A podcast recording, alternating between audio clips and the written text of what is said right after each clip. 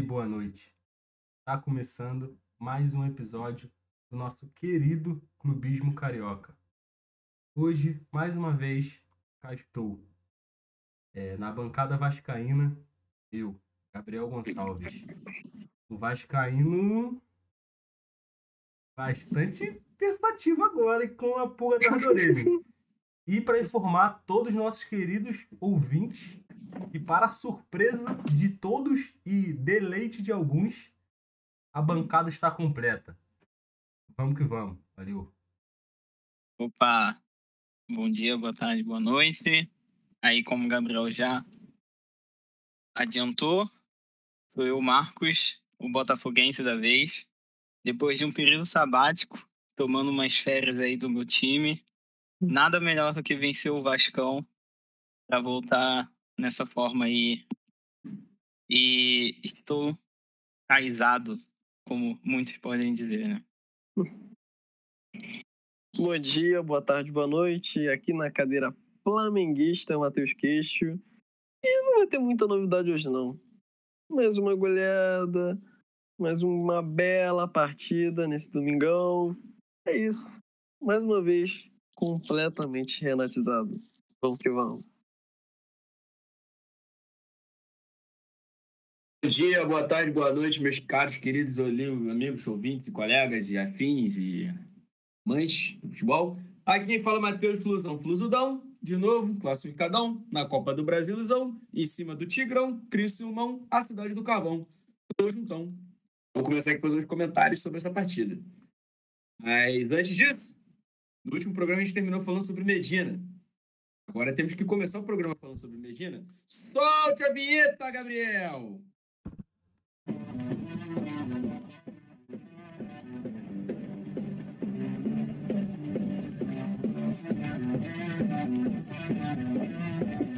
O Kobe é ruim, deixou Yasmin de fora.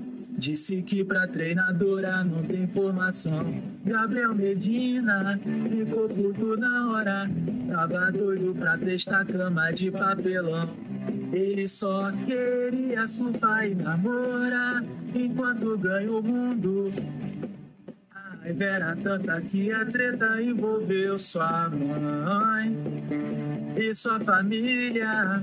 A doida não teme nem a sogra. Se preciso, a Brunebei tava até o Japão. Comitê está feliz agora. Ele não foi 100% ainda meter a mão. Nem cavalo aguenta e Yasmin ia peitar. A máfia kamikaze assaltaram o Medina.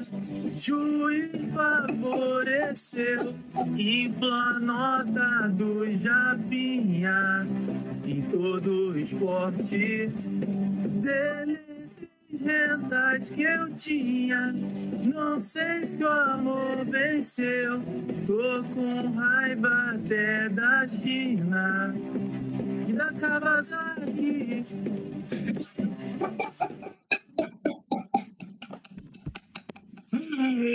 Caralho! Aí, um grande abraço para Bootfire. Um grande abraço para os nossos amigos da Bootfire. Esperamos aqui, uh, aqui no nosso programa, nossa bancada, assim que possível, né? Fica o convite para eles. Queremos fazer uns duetos musicais com eles. E já que a gente está aí nesse clima, então, para começar falando de Fluminense no sábado, eu também vou soltar uma vinheta. Estão reclamando que eu não estou soltando mais musiquinha, vou soltar minha vinheta também.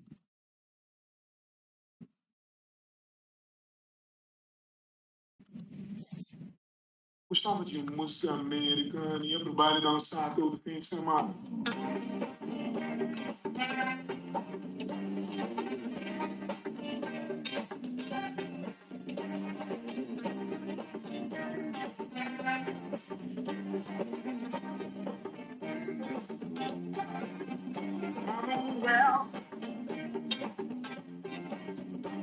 Um gol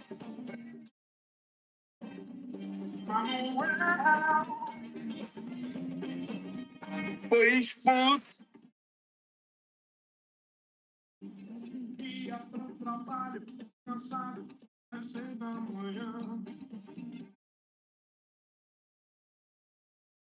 Um grande abraço pro nosso querido amigo Ed Mota. Nosso querido Ed Mota, que também é Botafogo, hein? Aí, ó. Botify. Vamos ampliar o Ed Mota, hein? Fluminense 3, Criciúma 0. Uma partida no- bem jogada no sábado. Mentira! Uma partida goleada. Também é mentira. Mas uma partida resolvida. Aí é verdade. Fluminense 3, Criciúma 0, decidido sempre nos todos os detalhes possíveis, que foi no início da partida. Fluminense fez o placar.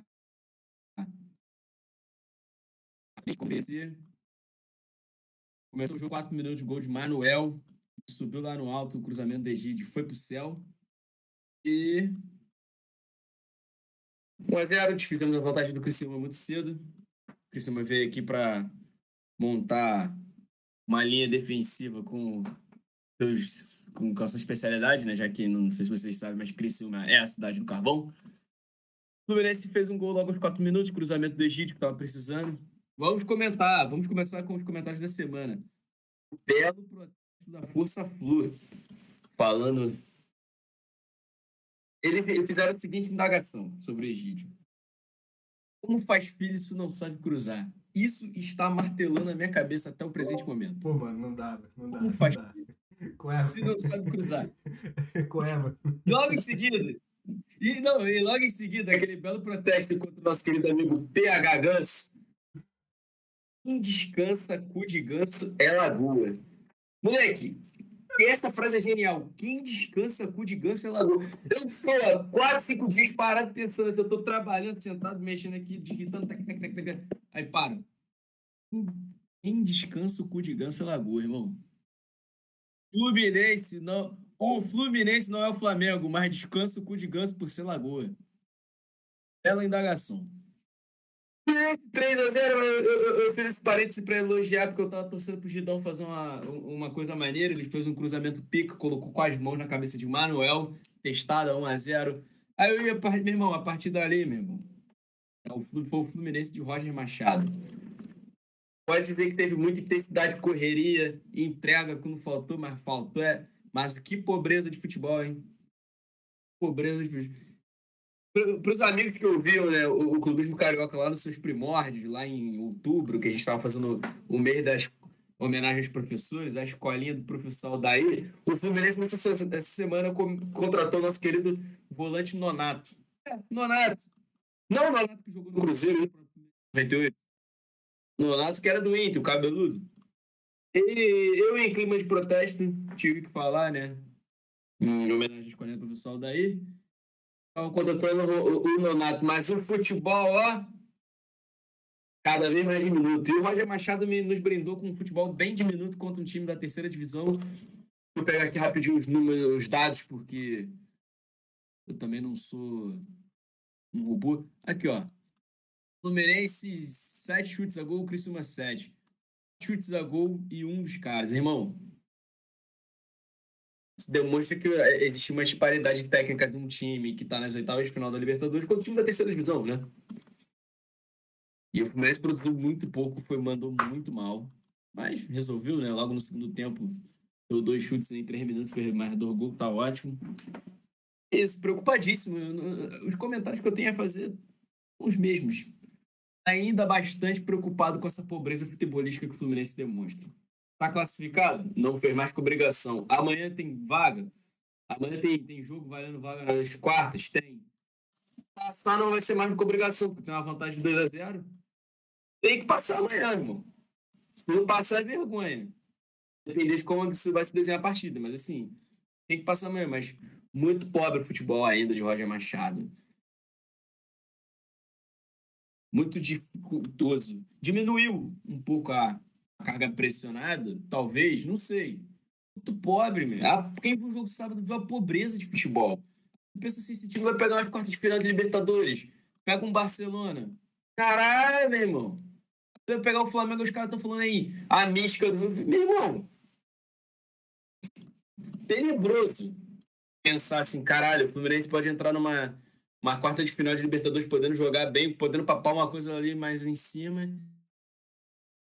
E a gente tá vendo esse time correria, um time que, porra. Tá fez gol rápido, fez dois gols rápidos. Mas preocupado. O clubismo carioca tá, está vendo uma vertente no Matheus. Se ano passado eu estava com o Aldair no, na, na, é, nas cabeças, eu estou preocupadérrimo. Eu estou preocupadérrimo. Estou preocupadérrimo. Passo até a bola para o nosso querido amigo Kish. É, Preocupadérrimo. foi derrubar o que pra quem não lembra, Matheus falou, falou, Não falou. derrubei o Aldair. No dia Eu não derrubei o não derrubou. Bom. Assim como você Quem falou, derrubou é, assim como você falou dessa manifestação em terceira pessoa. Mas a gente, no fundo, no fundo, a gente É, sabe. Só pra pontuar, rapaziada, que na véspera da manifestação, o Matheus estava no ônibus, segundo ele. Estava no ônibus, gravando o podcast no ônibus. Aí ninguém fala. Cara toda suja de tinta. Supostamente eu estaria envolvido nessa manifestação. Mas vocês veem aqui a prova que eu não estava, porque, porra, foi em cima do Egídio. Eu jamais iria em cima do Egídio. Eu amo Egídio. Egídio vai fazer o gol do, da, da campeonato final. É, a gente tá vendo como foi o isso- Egídio, né? Eu amo Egídio, mano. Eu não gosto do que eu- as merda que ele faz, mas eu amo Egídio. né? Tá maluco? Egídio é injustiçado. É o vítima da sociedade. E é isso. Passa a bola para Matheus Queixo para falar de Renato Gaúcho. Carolzinha, Carolzinha. Abre É, teu olho, Carolzinha. vamos lá, duas partidaças do Mengão essa semana. A primeira contra o ABC, né? Que diferente do que foi previsto pelo Matheus Fuzudo, não foi 1x0 ABC. Foi 6x0 É, não, não.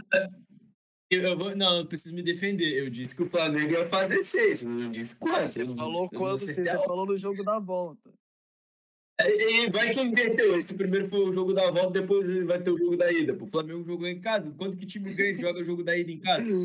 Tá maluco? É, Da volta. Mas vamos lá, já fazendo aqui uma meia-culpa. Não assisti ao primeiro tempo do Flamengo ABC. Mas é aquilo, cara. Eu acho que não tem nem muito o que se dizer, né? Eu acho que já era. Sim, não é que 6x0 é um resultado previsível. Eu acho que até é uma coisa parabenizável, porque é o típico jogo, assim, que. A gente vê, a seleção faz muito disso, né? Pega um jogo fraco, aquele jogo assim, bem, bem qualquer coisa, e faz um jogo qualquer coisa. É, o Renato soube tirar desse jogo, colocou grande parte do time titular sim. Pra, cara, já meter outra goleada, pra já dar mais confiança pro time, já pra ter uma imagem ainda melhor pra torcida e pra já garantir o resultado. O que o, Renato Gaúcho vai fazer nesse jogo de volta é uma coisa que no- normalmente não acontece eu acho que é ótimo. O Flamengo sequer vai viajar com grande parte. Ele não vai viajar é, pro jogo de volta, grande parte dos jogadores também não vai. Porque é isso, 6 a 0 né? Enfim. Não tem muito o que mudar. Eu acho que ele fez uma boa gestão, uma, belas escolhas. Assim, eu, eu sempre critiquei muito o Renato com relação às escolhas, enfim, de quais campeonatos ele priorizaria, quais que ele pouparia. Eu acho que ele, enfim, tá gabaritando em tudo e gabaritou mais uma vez, porque ah, mas Matheus, é pô, contra um time da quarta divisão, é o ABC. Cara, quantos jogos a gente vê, enfim, de times pequenos e só queimam ainda mais os jogadores, o técnico. Então acho que ele, enfim, soube empolgar a torcida mais uma vez, ainda que num jogo bem fraco. Isso não é comum de acontecer por diversas vezes, inclusive com o próprio Flamengo. Fala aí, Matheus. Aí, Queixo, posso, posso homenagear aqui essa vitória do Flamengo um minuto? Claro. É isso, soltar a vinheta.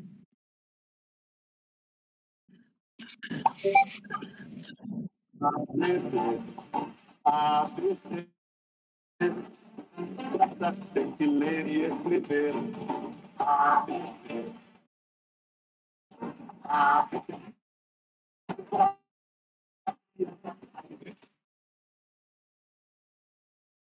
É isso.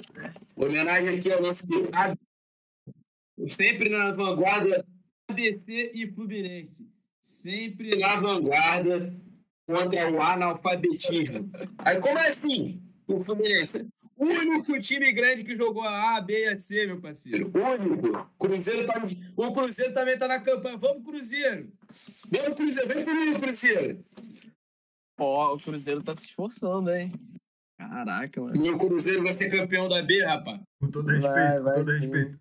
O Matheus segue demonstrando sua esquizofrenia agora que ele tá empolgando o Cruzeiro a cair, depois de ficar três anos enchendo o saco falando que o Cruzeiro vai ganhar, vai subir. Agora ele já mudou o discurso completamente. Porra, esse moleque não tem condições, não, mano. Ô, Gonçalves. O Cruzeiro, o Cruzeiro- olha só. O Cruzeiro vai ganhar, vai cair pra C, vai ganhar C, vai ganhar B, vai ganhar A de novo. Aí depois vai cair de novo pra B, pra C e pra D. É, é, Agora, a nossa Santa Cruz. Pra cair, pra subir, pra cair de novo. Pra. Ô, Gonçalves, olha só, você tá acusando o Matheus de esqui- esquizofrenia? Acho que quem tá bastante esquizo- esquizofrênico nessas últimas semanas é o senhor. Porque no último programa, você tava lelé, você tava empolgadão, e aí você começa esse programa falando que tá pensativo. Menos de uma semana. É, é, é o efeito liscador. É. Tá, é liscador. Faz a mãozinha aí. A gente avisou. Eu A, avisei, a gente avisei. não, bota na tua conta. Eu irei explicar quando chegar o momento. Quando chegar o devido momento, eu irei explicar tudo. Mas vamos lá, só pra fechar, não tem muito o que falar, né? Acho que não é no- muita novidade pra ninguém. O Flamengo pegou o Corinthians e foi um jogo que o Flamengo jogou muita bola, muita bola. E aí aumenta ainda mais o ânimo. Eu acho que é aquele jogo que você fala assim, especialmente por conta daquele começo intenso, enfim, não sei se muito flamenguista vai achar isso um absurdo, mas eu acho que é longe de ser um absurdo você olhar para um jogo desse e falar lembra bastante o time de Jesus, né? E de fato lembrava. Só por mérito do Flamengo? Não. E o Corinthians, que, que era o Corinthians, né? O Corinthians fez assim. Foi falar na transmissão, o próprio Casagrande que comentou. Eu concordo plenamente. Eu acho que é um dos jogos assim mais.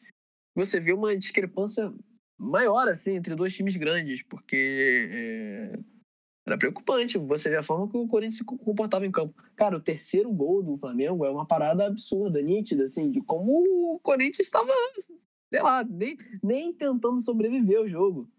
Porque, cara, os caras fizeram duas faltas no primeiro tempo. Duas faltas para um time que estava sendo amassado, amassado. A gente vê aí, pô, como os times argentinos gostam de parar o jogo, de matar o jogo, mete aquela falta, aquela catimbeira. E o terceiro gol do Flamengo é um absurdo. É um absurdo. O Gabigol pega a bola ali na ponta, carrega, carrega.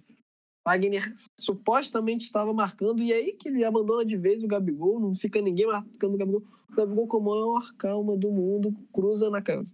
Belíssimo cruzamento. Cruza na cabeça do Bruno Henrique, que mete o terceiro. Mas uma parada absurda, que o Corinthians não jogou, nem tentou jogar. Sim, a gente não tá falando de futebol jogado, não.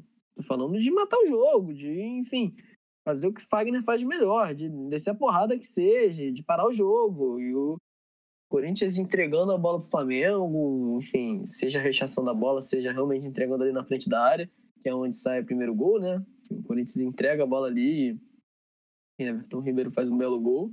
Mas foi, acho que foi muito isso. Um Flamengo com bastante fome, o Flamengo ali em cima, em cima, tentando. É, é um jogo que só não sai uma goleada porque, enfim, o Bruno Henrique deu uma bela de uma cavaçada, não meteu o quarto gol. É, e o Flamengo começou a segurar o jogo, eu acho que faz parte, entendeu? O Flamengo já não. Sempre, eu, às vezes eu sou muito contra quando um time, especialmente em clássico, especialmente em clássico, quando tá, tá que aquele vislumbre assim, cara, tem tudo para ser uma goleada, e aí o time vai dar aquela segurada e tal, porque, enfim, goleadas são muito importantes pro trabalho, enfim, pra mística do torcedor e tal. É, imagina se o Flamengo tivesse segurado é, o jogo, enfim, tivesse reduzido o ritmo contra o Grêmio, não tivesse feito cinco. Enfim, muito do que o flamenguista comemorou por conta disso teria sido abandonado, né? Então é sempre bom acumular uma goleada, ainda mais contra um time grande. Mas nesse caso eu não acho que. Eu acho que não é mais do que justificável. O Flamengo dá uma segurada, maratona de jogos, o Flamengo não tá precisando convencer muito mais do que já tá fazendo. Eu acho que se algum torcedor vai ficar insatisfeito por não ter tido uma goleada, que vai mudar qualquer coisa no trabalho, eu acho que tá completamente errado. Muito di- diferente do que acabava acontecendo com o CN, de jogos que poderiam ser vencidos de forma mais, sabe, enérgica, empolgante pro torcedor. Bem, se quer chegar a acontecer. Agora o Rogério Ceni vem acumulando e ainda que não tenha sido uma goleada, fica uma sensação de massacre, de massacre, de que só não saiu mais porque, enfim, Flamengo segurou a onda, porque é isso, mas a sensação foi de, de mais uma goleada. De que talvez o jogo mais convincente até do Flamengo, você fala assim, meu Deus, o que, que o Flamengo tá se tornando? Porque é, qualquer goleada, qualquer jogo que o Flamengo joga assim, não deixa de ser surpreendente. Não adianta eu ficar vestindo aqui a capa da arrogância e falar assim, ah, era previsível que o Flamengo jogasse com essa superioridade e tal. Nunca é, nunca é. Em 2019 também não era. É, enfim, todo jogo é sempre uma surpresa, é sempre um espanto de você ver um time que tá ali se consolidando e tá ali de forma frequente, fazendo belíssimos e belíssimos jogos. Então, para mim foi uma surpresa. Eu fiquei muito mais surpreso com o que o Corinthians não jogou. Foi uma parada assustadora é, de um time completamente derrotado, derrotado, que estava ali só para completar os 90 minutos e, enfim, uma parada aterrorizante. É, ao ponto de daquela, daquele diálogo do Gil com o Gabigol, né? Eu não vou entrar no que está se falando muito, de que o Gil estava pedindo arrego e tal, o que não é verdade, mas eu acho que até a postura que o, ele estava tendo naquele momento de, de ficar reclamando do, do, Flamengo ficar pedindo pauta o tempo inteiro, de pedir toda a situação, da gente querer tudo, entendeu? É, essa preocupação que o cara tem que ter, cara, olha a quantidade de problemas, entendeu? Quando não jogando nada. Aí o cara tá reclamando do Flamengo querer demais, pecado. Entendeu? Então, é, fiquei, eu, fiquei, eu ficava vendo o jogo, eu ficava, obviamente, surpreso com o Flamengo tava jogando, né? Pra mim, eu falei, nunca vai ser. Sente, nunca vai ser um pouco surpreendente. É, mas eu ficava aterrorizado com a bola do Corinthians, né? eu tinha que desabafar. Uma parada aterrorizante. Enfim, acho que já foi suficiente, acho que já falei bastante. Já posso passar a bola pro, pro clássico da amizade.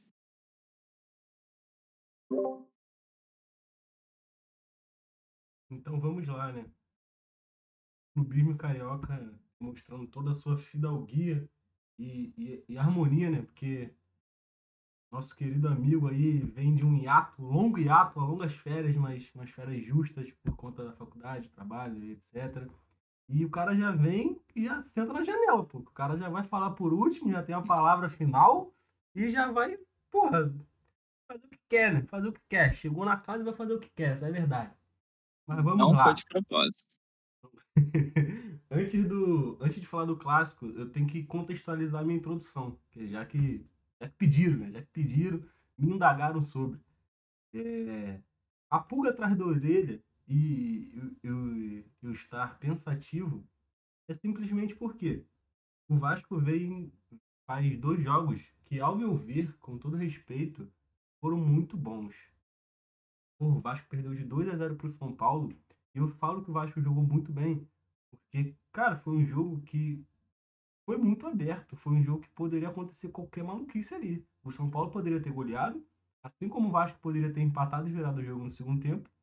E o que aconteceu de fato foi 2 a 0 é... Só que o que acontece foi o seguinte: o Vasco jogou de um jeito contra o São Paulo, ele tinha jogado da mesma forma contra o Guarani um jeito intenso, uma forma com os volantes é, participando muito do jogo, marcando em cima e com uma transição muito rápida. O Vasco pegava a bola, poucos toques na bola e chegava ao ataque, chegava ao gol.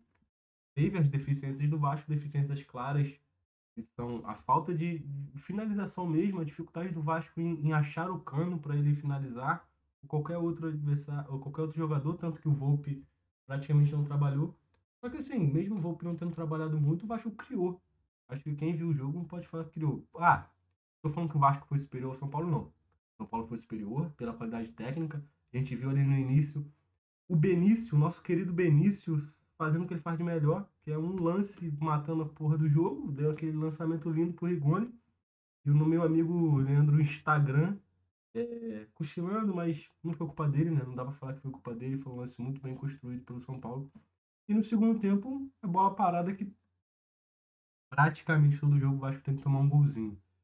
É, e aí é um placar que, ao meu ver, é, o Vasco ele não vai. Eu acredito que o Vasco não vai jogar com o time reserva contra o São Paulo. Ele vai tentar forçar alguma coisa.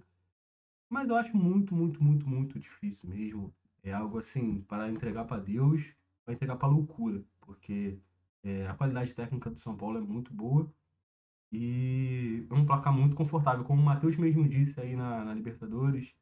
É, 2 a 0 porra, é, é muito confortável mesmo. E a gente vai pro final de semana. Cara, eu eu venho falando muito aqui no, no podcast, eu falo muito disso, que ainda mais a gente vê nesse, nesse momento olímpico, é, o esporte, né? Que é o esporte. E, tipo, a gente vê ali diversos atletas, porra, sensacionais que, cara, infelizmente o resultado não vem toda, toda hora, o resultado não vai vir. Porque, enfim, tem adversário, né? Eles não estão sozinhos.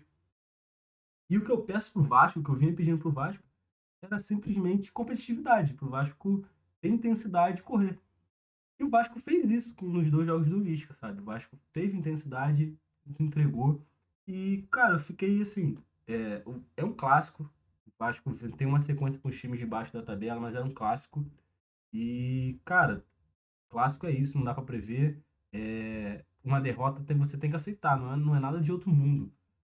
Só que o que me assustou foi a forma que o Vasco jogou. E aqui eu vou fazer meu parêntese. A forma que o Vasco jogou, cara, eu não posso colocar na conta do Lisca. Porque o Lisca nunca jogou com o time assim. Pelo menos os, os trabalhos dele que eu vi, que eu, que eu pesquisei depois. Cara, ao meu ver, o que, o, que, o que aconteceu foi o Vasco, um departamento de futebol, querendo impor um jogo, um estilo de jogo. Todo mundo falou assim desse tal desse jogo posicional. Que o Vasco tentou fazer no início da Série B com o Marcelo Cabo. Não deu certo. Deu muito errado. E o Vasco tentou fazer isso de novo, cara. Ontem, ontem não, no, no sábado. E, cara, eu não entendi nada. Eu não entendi nada. Assim, eu, acabou o primeiro tempo, eu falei, porra, beleza. E aí? O, o que aconteceu? Por que, que o time mudou completamente a forma de jogar? Ah, tomou um gol no primeiro minuto. Tudo bem, tomou um gol no primeiro minuto. Cara, eu não, eu não vou nem falar que foi falha. Eu acho que o Botafogo foi muito feliz, muito esperto. É, teve as, porra, muito estranho o centroavante do time se embolar com o meio campo dentro da área, não tem ninguém para tirar, é sim, é, é, gritante. Só que o Botafogo chegou e cravou, beleza. Só que, cara, foi um futebol completamente modorrento do Vasco. Um Vasco de Marcelo Cabo, um Vasco do ano passado. O um Vasco que não corria, não se entrega. Porra, teve uma hora, o Marcos vai lembrar, teve uma hora que mostrou desarmes Cara, desarme tava assustador. Tava tipo, sei lá, de 7x1, 7x2. Tava o bagulho 10x2, o bagulho assim, com 20 minutos de jogo. Porra, como assim, cara? E o Vasco lembrou muito também a eliminação pro Botafogo na Copa do Brasil da temporada passada. O Vasco simplesmente não conseguia finalizar gol, não conseguia estar no gol do Botafogo. Eu me lembro, o Vasco deu uma finalização, foi no segundo tempo, com o Sarrafiore. E toma aquele segundo gol lá que, porra, na moral mesmo, aquele segundo gol, cara, é... foi uma maluquice completa, foi uma doideira, foi um contra-ataque coisa, o Vasco tava todo dentro da área. Só que assim, porra, o que o Hernando fez ali foi brincadeira, cara. A, a bola tava com o jogador do Botafogo, acho que era o, o japonês lá, querido Oyama. E o Hernando ele simplesmente desiste de ir na bola e fica dando condição pro cara. Ele fica naquele meio termo, termo ali em que ele não marca o passe, ele não vai em direção ao cara e também não fica em posição de ir no atacante que vai receber. Ele simplesmente deu condição, assim, era uma bola que era claramente para ele ir, com total fome em direção ao, ao meio-campo do Botafogo. E se o cara conseguir acertar o passe, mérito dele, se não conseguir, era falta, acabou. Mas enfim.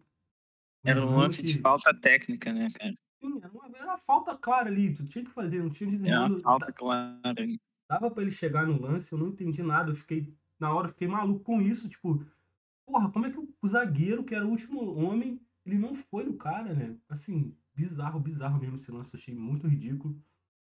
E, e esse é meu ponto, sabe? Essa é, meu, é minha, minha pulga atrás da orelha. É, o Vasco vai tentar jogar desse jeito mesmo, que não deu certo, já se provou que não deu certo com esse elenco, pelo menos. Até quando? Porra, hoje já saiu uma notícia que o Lisca pediu alguns reforços, tipo. Só que é aquilo. Estamos em agosto. Vai chegar reforço vai chegar contratação? Porque tem essa grande diferença. Reforço é aquele cara que vai pegar o colete, pegar a camisa e entrar em campo e jogar. Agora, isso vai chegar a contratação maluca aí só pra onerar a folha, pra ficar no banco e botar o moleque da base? Porra, o Marcos viu aí. O Vasco entrava e saía, era o moleque da base, pô. Entrava o moleque da base, saía o moleque da base. O time do Vasco, porra, todo pautado nisso. Enfim, é, o meu ponto é esse. O Vasco, ele tem condições de fazer uma Série B muito melhor. Com o Lisca, ele tem condições de fazer uma Série B, cara, não tranquila, mas muito, muito melhor do que vinha fazendo. O Vasco tem um estilo de jogo ali que é, cara, completamente plausível. Um time que jogou daquela forma contra o São Paulo consegue jogar muito bem contra os 19 adversários da Série B. Consegue, isso não tem como, não tem como falar. Agora, esse estilo de jogo tem que ser repensado, tem que, ser, tem que voltar. Outro ponto também que eu não posso deixar passar, cara, que atuação do Andrei, cara, assim, bizarra, bizarra, bizarra, bizarra, bizarra, mano. Caralho, ele foi completamente nulo por 60 minutos. Ele não marcava, ele não criava nada, ele não voltava para puxar jogo. E o Galarza sequer entrou, com um banco de 90 minutos, assim, é, não entendi, não... porra, assim, com a pulga atrás da orelha mesmo para ver o que, que vai acontecer. Eu espero que com esse tempinho, né? Porque, porra, o Lisca tem o quê? Uma semana comandando o time. Ele consiga enxergar que a melhor forma de jogar é da forma que ele realmente iniciou o trabalho, que ele viu que dava jeito. E o Vasco volte a encaixar. É, no mais, cara, o Vasco é proibido de ganhar do Anderson Moreira. Eu já aceitei isso. Não tem jeito. O Anderson Moreira sempre dá uma sapatada no Vasco. É bizarro. E, cara, No Lisca também. é o quê? E no Lisca também. E os Ah, dois, né? É, né, tem O- isso também. Então, O França. É. tem, tem isso. É, o Botafogo agora que conseguiu que o Vasco não conseguiu nessa Série B, que são três vitórias seguidas. É, eu vou falar aqui pro Marcos que porra, o Botafogo deveria ter matado o jogo muito antes, no primeiro tempo ainda não conseguiu. Isso pode ser, isso pode cobrar caro. E é aquilo, né? O Vasco reviveu mais um adversário. O Botafogo tava hum, três pontos atrás do Vasco, tava mal, tava com a pressão ferrada. E agora cresce é, com um jogador aí que, porra, acho que é um dos artilheiros da competição, tá jogando bola pra caraca, não tem o que discutir, maluco tá jogando muita bola. E é isso. É, passar a palavra agora para ver o que, que o nosso querido amigo Alvinegro tem para falar sobre esse jogo, tem para falar sobre, sobre a semana do Botafogo. E é isso. Vamos que vamos.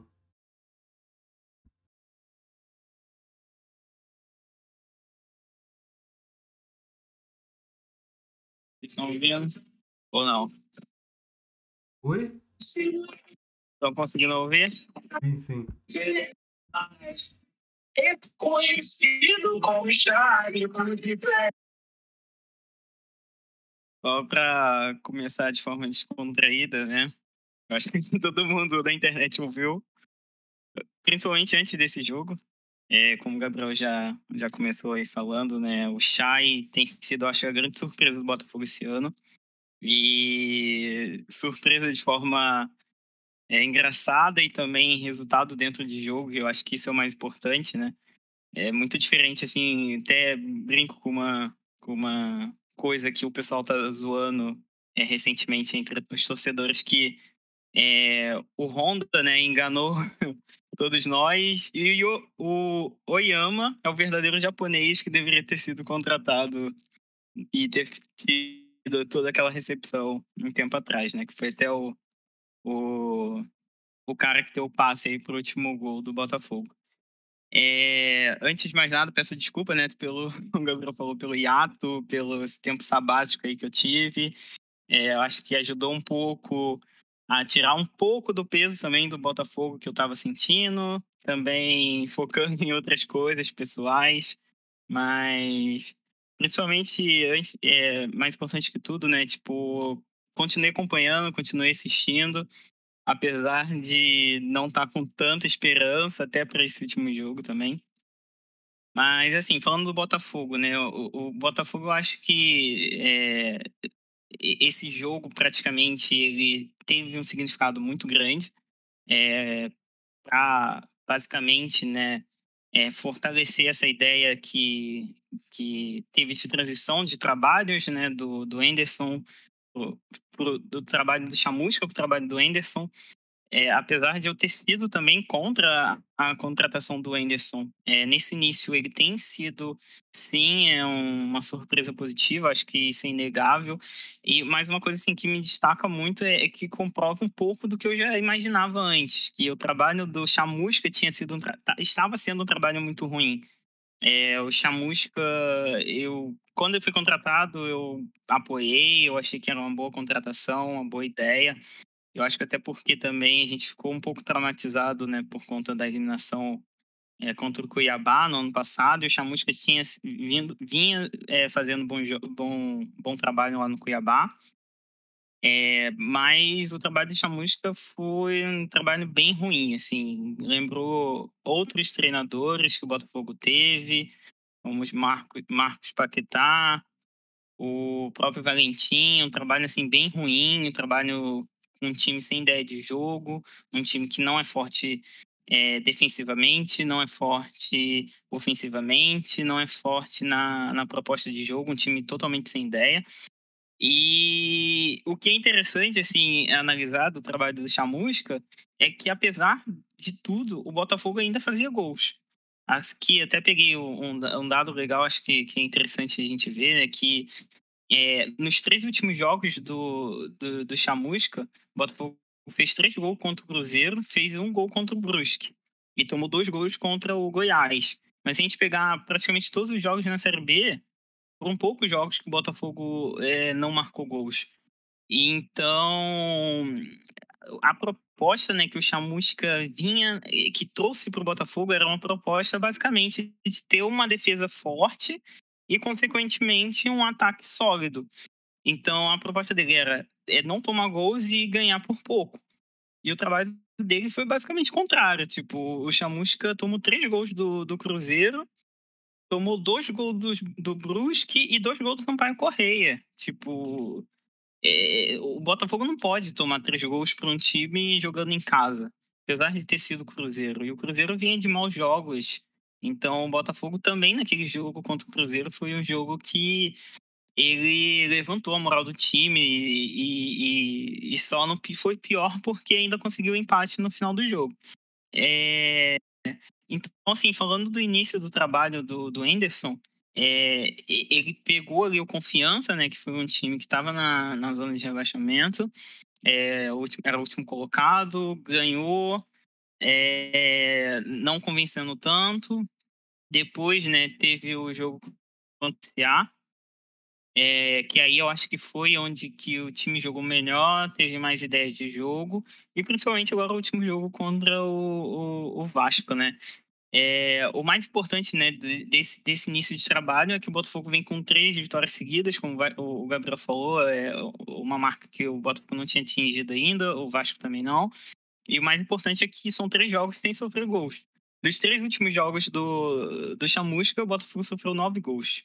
Dos três últimos jogos do, do Anderson, o Botafogo sofreu zero gols. Então, para mim, assim, o que é mais positivo, apesar da vitória, é que o Botafogo conseguiu é, voltar a ter um, sim uma, uma, um sistema defensivo sólido, né? É, apostando principalmente na velocidade. É, o Chay, eu acho que é unanimidade que o Chay hoje tem sido assim, a principal arma do Botafogo e talvez o principal jogador do campeonato. É, pontos positivos também, o Rafael Navarro, ele tem feito, sim, boas partidas, é um centroavante que, que dá muita liberdade e dá muita opção também para os é, outros meias, né, que é o, o Diego Gonçalves, que joga na ponta esquerda, e o Marco Antônio também chegar, chegarem bem. Então, acho que assim, a, a, o, o, principal, o, o, Anderson tem feito um bom trabalho com essa questão da é, questão defensiva, tem feito um bom trabalho assim com essa ideia de jogo, barrou em jogadores que o Chamusca tinha ali como chaveirinho, né, que era o é, jogadores que, vi, que vieram do Cuiabá, jogadores que jogaram com ele em outros times. Então, acredito que esse, sejam os principais pontos positivos assim do, do desse trabalho inicial do Anderson. É, outro ponto também de destaque é na, nas laterais, né, que o Daniel Borges ele vinha muito mal nos jogos e com o trabalho do, do Anderson ele ele está mais recuado, ajudando mais na defesa. Isso acho que está valorizando, fazendo com que o Botafogo consiga também é, sofrer menos atrás. E o Guilherme Santos, que estava muito mal, muito mal mesmo, assim, nos últimos jogos, tirando o jogo contra o CSA. É, que ele agora é um, ele é mais forte, né? Ele não, não é tão bom é, defensivamente, mas ele apoia muito na frente. Então, no Botafogo, até ano passado, ele teve é, principais destaques é, como meia, né? Jogando como avançado. E agora o Anderson está sabendo explorar mais esses lados. É, como o Gabriel falou, assim, eu acho que o Botafogo fez, fez um bom jogo defensivamente, não, não, não teve muito susto, tirando aquele chute né, do Sarfiore no segundo tempo, mas ainda tem muito a melhorar. O Botafogo poderia sim ter matado o jogo antes. Eu acho que as laterais do Vasco, pelo que eu observei, foi o, assim, a parte pior do Vasco no, no jogo. É, tirando né, a parte de criação, o Vasco também não, não conseguiu chegar com muito, com muito perigo a, ao sistema defensivo do Botafogo, mas principalmente o Vasco dá muito espaço nas laterais, principalmente no lado esquerdo, é, de ataque do Botafogo, e o Botafogo não conseguiu matar o jogo antes. Então, eu já, como torcedor botafoguense anestesiado, né, eu já estava esperando que o Botafogo tomasse aquele golzinho no final do jogo, é, gol, gol, cagado, né? Então aquela falta, basicamente, já estava esperando que o Vasco fizesse um gol. Mas ainda bem que, que a gente saiu com resultado positivo, é, foi mais do que 1 a 0 é, E é isso, o Botafogo acho que tem mais a, tem que convencer mais ainda, tem que melhorar nessa parte de, do último terço. É, o Diego Gonçalves, apesar do gol, ele ainda erra muito. Eu até brinquei com um colega meu falando que ele parece o Bruno Henrique. Acho que é o Bruno Henrique que jogar para cima, que é estar de longe. Mas tem muitas, muitas decisões erradas, né? Mas apesar disso, acho que é um bom jogador. Só precisa melhorar mais nesse último terço. E é isso, o Botafogo tá com volta do Iama, que é titular no lugar do Barreto, foi até o que deu o último passe. E a gente é, precisa melhorar ainda para os próximos jogos. Vai pegar o, a Ponte Preta né, no próximo jogo. E estou um pouco confiante assim com esse início de trabalho. E eu acho que o Botafogo e o Vasco, não só o Botafogo, mas também o Vasco, precisam estar brigando lá em cima. Não acho, não, acho que é, é inadmissível assim, que os times grandes como Botafogo, Vasco Cruzeiro não estejam ainda na, na zona de classificação. Então, acho que o objetivo é brigar por, pelo título da Série B. Porque isso é. Isso já seria o mínimo que seria para o torcedor. Então, já agradeço aí, passo minha palavra também para considerações finais aí.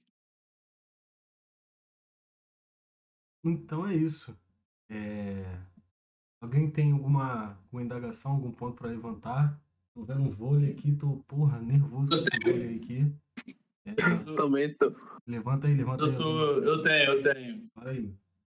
Uma, eu queria, eu queria fazer uma referência, uma, uma referência aqui ao. Fazendo, completando os 69 anos do, do título do Fluminense de 1952. E para os torcedores tricolores é uma data muito. Cara, é o nosso campeonato mundial, né? Que infelizmente no Brasil a gente quer criar uma, quer criar uma ideia de que tudo que não, tudo que não existiu antes de 1960 não, não se conta, né? A gente no Brasil quer criar uma ideia de que o futebol começou em 1980. Aquela velha história, que o Campeonato Brasileiro começou somente em 71. Então, assim, o Fluminense comemora hoje os 69 anos da Copa Rio de 52, competição, a primeira vencida pelo Palmeiras. E você, para mim, só pode ter dois argumentos.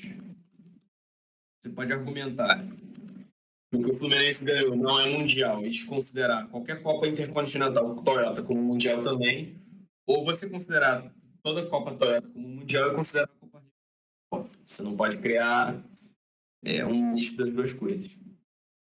Mas não tinha Libertadores na época. É, não tinha Libertadores na época. Em 52 não existia uma Libertadores, mas você tem um torneio que reúne todos os campeões nacionais de diversos países continentes. Qual é a semelhança dele com, hoje com o Mundial de Clubes da FIFA? Ah, mas como jogar um Mundial sem ganhar uma Libertadores? É simples. O Raja Casablanca de 2013, que é vice-campeão da Libertadores, vice-campeão mundial, sem ser o campeão africano, porque ele era o campeão do país sede. É muito simples você jogar um mundial sem ser o campeão continental. Então, assim, é o meu, é o meu argumento. Considerar o Campeonato Mundial de 52, considero pela estrutura do Mundial da FIFA de hoje. Se você não considera, você tem que desconsiderar tudo que aconteceu antes do Mundial da FIFA, do Mundial de 2000, depois voltando em 2005 como Mundial. Aí você corta os intercontinentais até 99, a Intercontinental de 2000 que o Boca ganha, até 2004 que é o, o Porto campeão.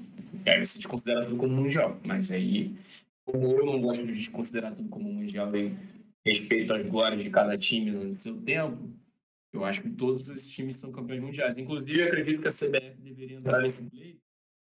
Não por só envolver meu time, não, mas assim, se a gente falar muito do desenvolvimento do produto do Campeonato Brasileiro, a gente passaria a ter oito times no Brasil campeões mundiais. Não fala uma, pessoa, uma liga no mundo que tem oito campeões mundiais. Ou seja, isso é um produto muito forte. Mas a gente gosta aqui de brincadeira, enfim, de, de respeitar as glórias dos outros clubes e igual a gente está aí tentando criar uma ideia de que o Botafogo, é, é, o Botafogo nessa enhaca que ele está aí há 25, 26 anos, que é nem quer falar que esse time é, que time é pequeno, que o, o Vasco é que o Vasco é, não é grande, que o Cruzeiro não é grande. Eu acredito que são um para o futebol nacional, né? Mas, enfim, fica aí meu, meu, o meu relato. Ele, o Marco botou aqui sobre o três vezes três campeonatos do mundo do Botafogo. Cara, eu não sei dessas histórias dos, dos três campeonatos do Botafogo, eu nunca parei para me para estudar sobre o torneio de Caracas, mas eu acho que tem uma diferença muito grande entre o torneio de Caracas e a Copa Rio, até pela própria, além da própria estrutura, como foi, como vieram as notícias na época, como é foi a recepção do público a época. Então, assim, tentam deslegitimar muito a Copa Rio simplesmente por, por essa ideia de, de, de não conhecer. Como eu sou muito valor, eu valorizo muito o futebol nacional, as glórias do futebol nacional no geral, eu acho que a gente deveria olhar com muito carinho sobre a, a história da Copa Rio, a Copa Rio, inclusive como eu olho com muito carinho a história do Sul-Americano de 48, porque eu acho que assim, isso só engrandece o nosso futebol nacional, né? Que anda muito combatido, combalido e muito diminuído por, perante o mundo. Não sei o que vocês pensam.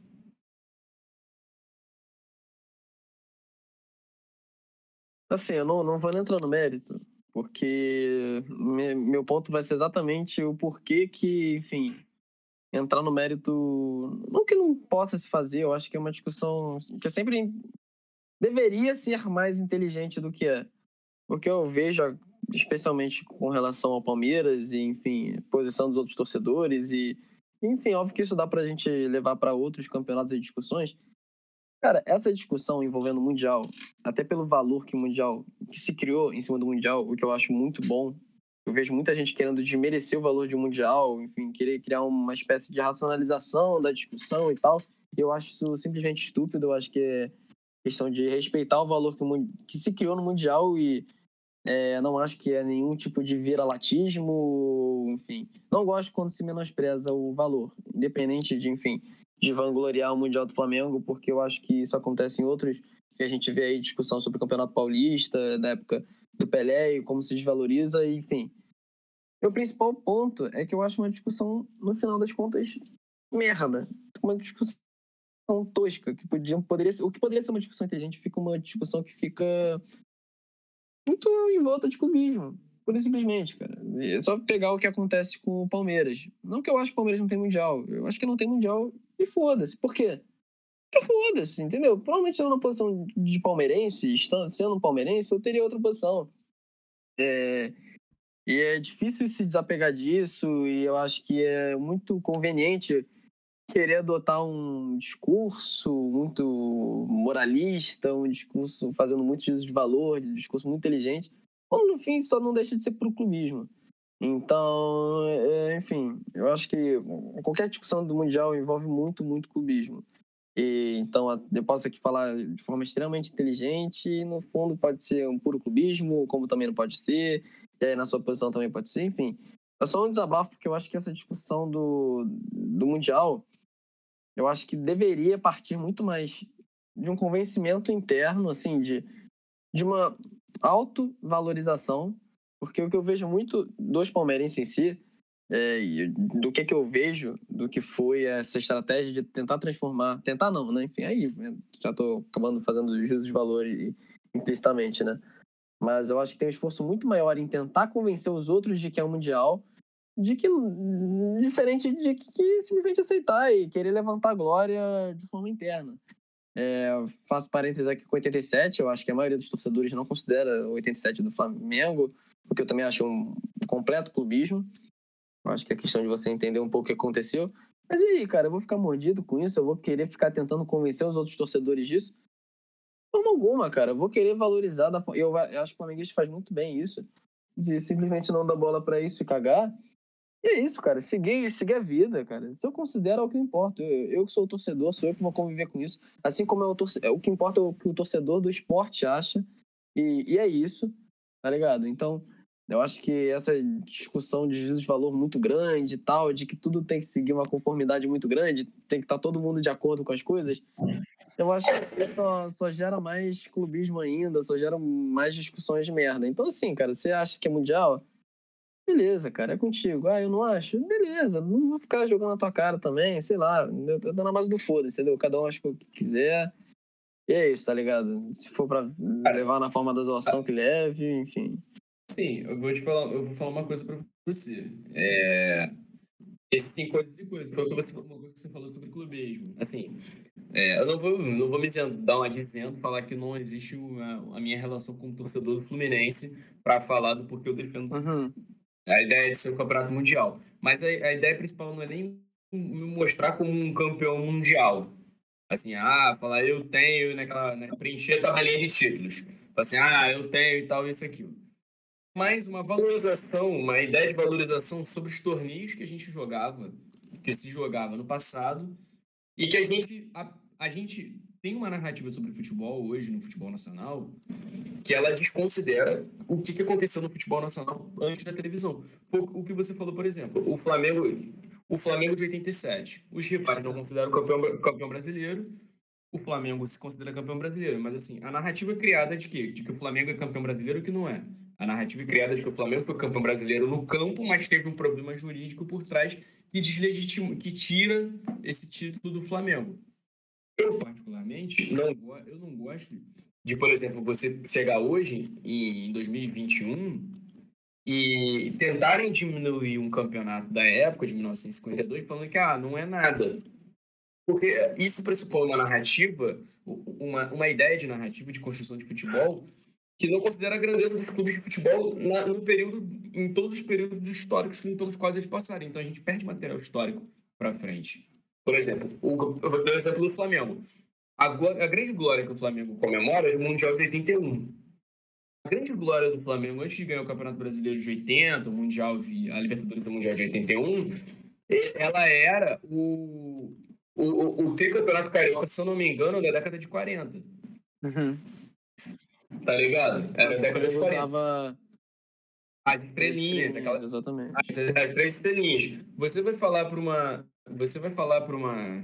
Você imagina se o Flamengo não tivesse vencido isso, você conversar com um flamenguista na época, que, porra, o Campeonato Carioca, ganhar um tricampeonato carioca era uma grande glória, você fala assim, não, o Flamengo não é grande. É aquele papo de ah, o Flamengo só. O Flamengo só existe a partir, da, a partir da década de 80, porque foi a primeira vez que ganhou o Campeonato Nacional. Porque é uma crítica. Só, só um parênteses, eu acho que é uma estupidez, tá? Eu acho que isso é uma crítica que eu tenho muito, especialmente ao lado de, de redes sociais do Flamengo, enfim, esse trabalho histórico que o Flamengo faz, que eu acho que é péssimo, diferente do que eu vejo do Vasco Fluminense, que eu acho que eles fazem de forma é, exemplar. Enfim, isso. Cara, mas é porque, o, é porque o, o Flamengo, assim, sinceridade, vendo, analisando o futebol, o Flamengo começou a destoar a partir do momento que ele consegue ganhar o Campeonato Mundial de 81. Então o Flamengo marca um tempo histórico, de 81 para frente. Então, o flamenguista ele não se preocupa com o que aconteceu de 80 tempo para trás, porque ele tem um título, supostamente, que os outros não têm. Então, ele cria esse marco histórico para frente. Mas, assim, eu acredito, eu defendo muito a valorização do futebol nacional como produto. A gente brinca aqui de clubismo, faz sacanagem um com o outro, mas, assim, na minha linha, na minha linha de pensamento, são 12 grandes do Brasil que eles precisam. Eles precisam ter essa narrativa melhor desenvolvida, como, até como uma melhora de produto. A gente está falando de 12 grandes dos quais 10 são campeões da Libertadores. E a gente está falando com consideração do Mundial do, do Fluminense e do Palmeiras, a gente tem outros campeões mundiais. Soltaram aqui a, a, a, a paradinha do. A, se a FIFA considerasse, por exemplo, os dois mundiais, por exemplo, botaram aqui do Fluminense 76 e 87. Cara, 76 foi o torneio de Paris e 87 foi o, o torneio de Kiev. Eles não são campeonatos. A gente nunca falou desse tipo de campeonato como campeonato mundial. São campeonatos que a gente jogou e ganhou fora do Brasil. Sabe? O, o, é, essa parada, tu vê que é, é, é até uma própria, uma, uma própria brincadeira para você estimar o que foi cada título para cada época. Assim, cara, a gente tá falando de um título, de, principalmente do Palmeiras em 51 ou do Fluminense em 52 também, que foram títulos que pararam a. Não, não é igual a Copa Mickey. O que eles pararam, assim, a, o Rio de Janeiro, as pessoas iam torcer para esses times representando o Brasil. O Fluminense, eu falo do Fluminense 52 porque eu sei mais da história. Eu sei um pouco da história do Palmeiras 51. 51 foi, 51 foi especialmente isso, porque teve toda aquela questão com o Maracanã dos 50, então 51 é, acabou sendo muito uma redenção. E 52 também, o 52 até mais, porque o, a semifinal desse campeonato é Fluminense Penharol. E a base do Penharol, o Penharol era basicamente a base da seleção de 50. O Didier jogava naquela, naquele time do Penharol. Então, assim, o, os relatos históricos são de torcedores do Rio de Janeiro que foram torcer pro Fluminense por vingança ao que o Uruguai tinha feito em 50. Então, assim, é, essas coisas, passar de geração para geração, é importante até para o que a gente muito defende aqui. A gente fala muito do desenvolvimento do futebol nacional, mas uma coisa que eles barram no desenvolvimento do futebol nacional no geral, não é problema só de gestão, é problema de autoestima. É o torcedor ter autoestima com o seu clube. A diferença da gente, por exemplo, o Tottenham não ganha um campeonato desde 1960. Os caras lá tão, são ferrenhos do Tottenham. Por quê? Autoestima. E o rival deles, que é o grande rival deles, é o Arsenal, papou tudo. Eles não conseguiu papar Champions. Mas papou tudo. Respeito o Tottenham. Ah, respeito o Tottenham, caralho. Tottenham pô, essa porra nem grande é. Tomar no cu Big Season, caralho. Aí agora fala meu lado clubismo. Aston Villa nessa porra. O... Mas assim, a, os caras lá, eles continuam arrecadando porque eles mantêm a autoestima do torcedor deles viva. O torcedor do Atlético de Madrid. Outro time, o Atlético de Madrid é um campeão mundial, sem ter uma Champions, é um campeão mundial de 74. Ele não tem uma Champions. Mas ele é o campeão mundial. Mas qual a diferença do, do Atlético de Madrid, porra, pro, pro torcedor do Fluminense, do Botafogo? Hoje, pro torcedor do Fluminense, muito pouco específico, né? Porque tem esse papo de cuzão de ser como vocês. Mas o quê? É a crise da autoestima. No futebol brasileiro, a gente quer queimar a autoestima dos outros torcedores. Porque você liga na televisão hoje, você liga os caras do Fox Sports, assim, pô, esses caras formando, que estão de serviço do futebol nacional querem matar a autoestima de torcedor.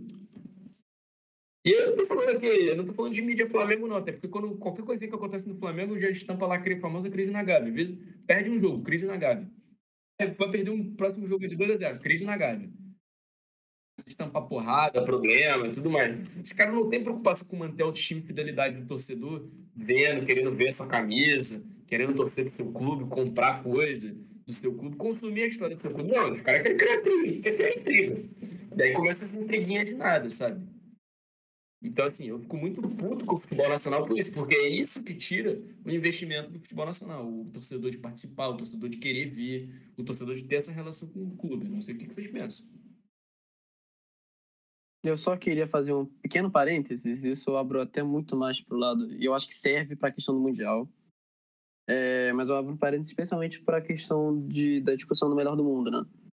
E eu, eu acho, mais uma vez, eu acho que serve para a questão do Mundial. Como muito. E por isso que eu acho que é uma discussão ruim também, é, no geral, porque acaba ficando uma discussão muito presa em nomenclatura. Porque eu acho que isso é péssimo, eu acho que isso é estúpido. Eu acho que dá pra gente driblar. É porque é muito mais fácil você, enfim, ter um bordão e você querer generalizar para tudo, porque, enfim, vai dar mais engajamento, mas, enfim, na mentalidade, na, é, na cultura geral do torcedor, isso vai ser mais fácil de se pegar. É, mas eu, eu, eu, fico puto de ver grande parte das discussões, eu vejo isso acontecendo muito na questão do Mundial, da discussão de quem é o melhor da história, é, de ficar uma discussão pura e simplesmente na questão da nomenclatura. É, entendeu? É você querer reduzir, por exemplo, certos títulos por uma questão de nome, porque talvez não se adequa ao padrão que se criou, por exemplo, do Mundial. É o que eu falei. Eu não considero 51 Mundial. Por quê? sei lá, a gente pode chegar aqui e conversar por um tempão que a gente está conversando aqui e eu ter argumentos muito mais concretos. Mas no fundo, no fundo, eu sei que é muito uma questão de clubismo. Isso não significa que é, eu não consigo reconhecer o valor que 51 teve. Aí a gente pode sentar e discutir o valor que 52 teve, e discutir, para sentar, para rever diversos valores e campeonatos que muitas vezes são postos em segundo plano por uma questão pura e simples de, de nomenclatura.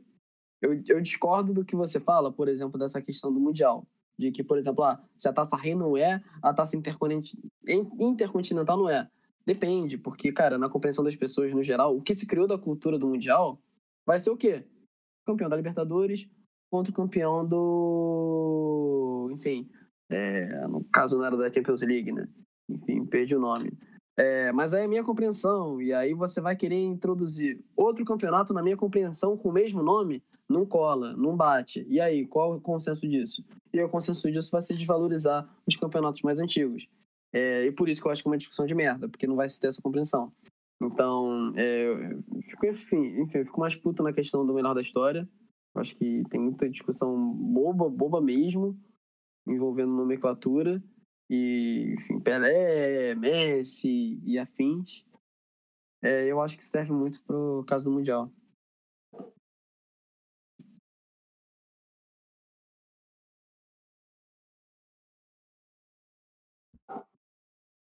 Matheus, vai querer quer pontuar mais alguma coisa, irmão? Não quero não, só queria pontuar que o Paraná Clube empatou aqui pela Série C, essa desgraça que vai acabar sendo rebaixado. Eu tava vivendo aqui Empatou no último lance, jogo até 50, empatou de 49. Time desgraçado do caralho. É isso aí, o futuro do, o futuro do futebol reservando a gente aí, quebrando os clubes. Pô, mano, eu só queria o falar. Paraná que roubou. Tem uma Suíça aqui, moleque, ela tá despertando o pior em mim, porque que mulher insuportável, mano. Caralho, mano. Ela grita todo ponto, moleque. Todo, ponto, todo ponto ela dá um berrão na rede, moleque. Na Globo? Igual, moleque, ela tá igual a. Na Globo, fuinha, tá na Globo? Pô. Ela tá igual a fuinha, pô. Gritando, um grito totalmente desafinado, mano. Bora. É nessas aí que nego dá o tapão na, na Porra, cara. tá merecendo um pescotapa, tá, tá merecendo perder a bolsa ali, em- ali em Ipanema. Tá merecendo. É... Tá merecendo, meu. Vai perder, meu. Coisa. Vamos, vamos partir por palpites aqui agora, então? Beleza. cancelado. É, é, Bora. Cara, quarta-feira tem os jogos de volta, né? Acho que. Enfim, acho que a gente não precisa apontar sobre isso. É, tá, acho que tá tudo muito bem encaminhado e o Fluminense também já jogou e tal, enfim. É, Fluminense joga amanhã, moleque. Fluminense joga amanhã, moleque. Não é. Joga amanhã, joga todo dia correto, correto, correto. Mas aí, porra, não- Sete dias na semana. Mas aí também não, não precisa de palpite? Vocês querem dar palpite pro Fluminense, não é? Porra, eu acho que o Fluminense passa tranquilo. Um a um. Um a um amanhã. Um. Ah, tá mó Satisfeito salteiro. agora? Tá satisfeito? Eu não, mano. Quero ganhar, mano. Pô, um a um. Vamos lá, mano. Vamos lá. Fica na moral aí, pô. Domingo, 4 horas. Domingo, 4 horas. América Mineiro e Fluminense. E 6 e 15 Flamengo e Internacional. É, vou começar. América Mineiro e Fluminense. Fluminense. Flamengo Internacional. Empate. Seis. Fluminense e América Mineiro, devido ao histórico, assim, o Fluminense sempre teve um péssimo histórico contra o América Mineiro. né? Mas demorou, levou muitos anos para conseguir ganhar um jogo do América Mineiro. Então vai ser 1 a 1 também. Flamengo Internacional, 1 a 0 pro Internacional. Só para o Renato Gaúcho ficar puto. Olha só. América Mineiro e Inter. Eu acho que vai dar América Mineiro, até pra dar, dar uma resposta pro Matheus agora. Flamengo. América Inter, Mineiro. América Mineiro primeiro. 3x1 Flamengo. 3x1 Flamengo. Eu, James. É, então, América Mineiro e Fluminense. Eu acho que vai ser um jogo bosta. Então vai ser um 0x0, sem graça. E Flamengo Internacional, eu acredito que o Flamengo vença uns 2x0. Acho que o Flamengo não tome gol do Internacional. Quem queria fazer um parênteses aqui, é um pecado esse América Mineiro e Fluminense não ter Lisca doido no comando. É um pecado. A gente merece ver um confronto entre o time do Lisca doido contra o Fluminense e que, obviamente, o time do Lisca doido vença. Seja o Vasco. Isso tem que acontecer. Mano, mano. Você tá esquecendo que é esse duelo de gaúcho aí, o Roger Machado da parte que não me empolga, do Rio Grande do Sul. Então, assim, não é por nada não. Quem é o treinador do Inter Aguirre, né? Também é do Uruguai, do Rio Grande do Sul. História vai chegar, gente. História vai chegar. O Ronaldo Gaúcho vai tomar de 2 a 0 do Aguirre. Pra, pra complementar o, a fala do queixo, né? Dos jogos aqui da, do nosso querido. Nossa queridinha do Brasil. É, é, Vitória e Vasco da Gama. Sábado, 7h30. E domingo, 8h30. Cara, aquele horário maravilhoso. E aí tu não perdeu nada do teu final de semana, né? Só vai dormir puto no É. máximo. Botafogo Ponte Preta. E para responder o queixo, para falar que esse, esse duelo contra o. Do Lixa contra o Fluminense pode muito bem acontecer com 3 a 0 que eu cravo aqui do Vasco da Gama em São Paulo, quarta-feira. 3 a 0 São Januário. Provando que eu não tenho compromisso nenhum com a linha de raciocínio é, plausível e coerente. A coerência passa longe aqui. Então, é, cravo 3 a 0 Vasco no meio de semana. E, cara, Vitória e Vasco, aqui eu volto pra realidade. O Vasco não ganha do Vitória lá. Impossível. Eu cravo aqui. Se tudo der certo, o Vasco empata. Por dois motivos. O Vasco não ganha de time baiano jogando lá. E o Ramon Menezes é técnico dos caras. Então, se tudo der certo, o Vasco empata. Botafogo e Ponte Preta, cara, Ponte Preta tá muito ruim. Muito ruim, mas como o Botafogo fez graça, vai dar empate segundo o Camito. Isso, valeu.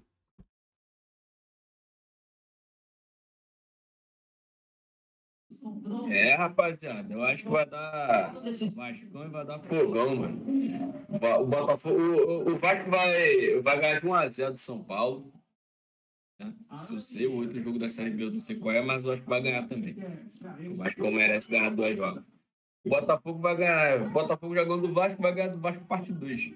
Do lado B do Vasco, de Campinas. Vai ganhar também. Vai. Ah, com a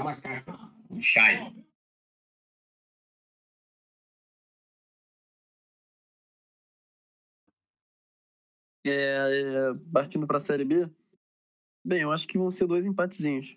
Dois empatezinhos, só pra, enfim. Só pra postar alguma coisa mesmo. Sem nenhuma propriedade pra falar de nada. Eu acho, eu acho que vai ter um jogo difícil lá no Barradão, então acredito que vai ser um empate. E o Botafogo no Engenhão, né? Newton Santos contra o Ponte, que tá bem ruim mesmo. Acho que vai, vai vencer. Aposto na vitória do Botafogo.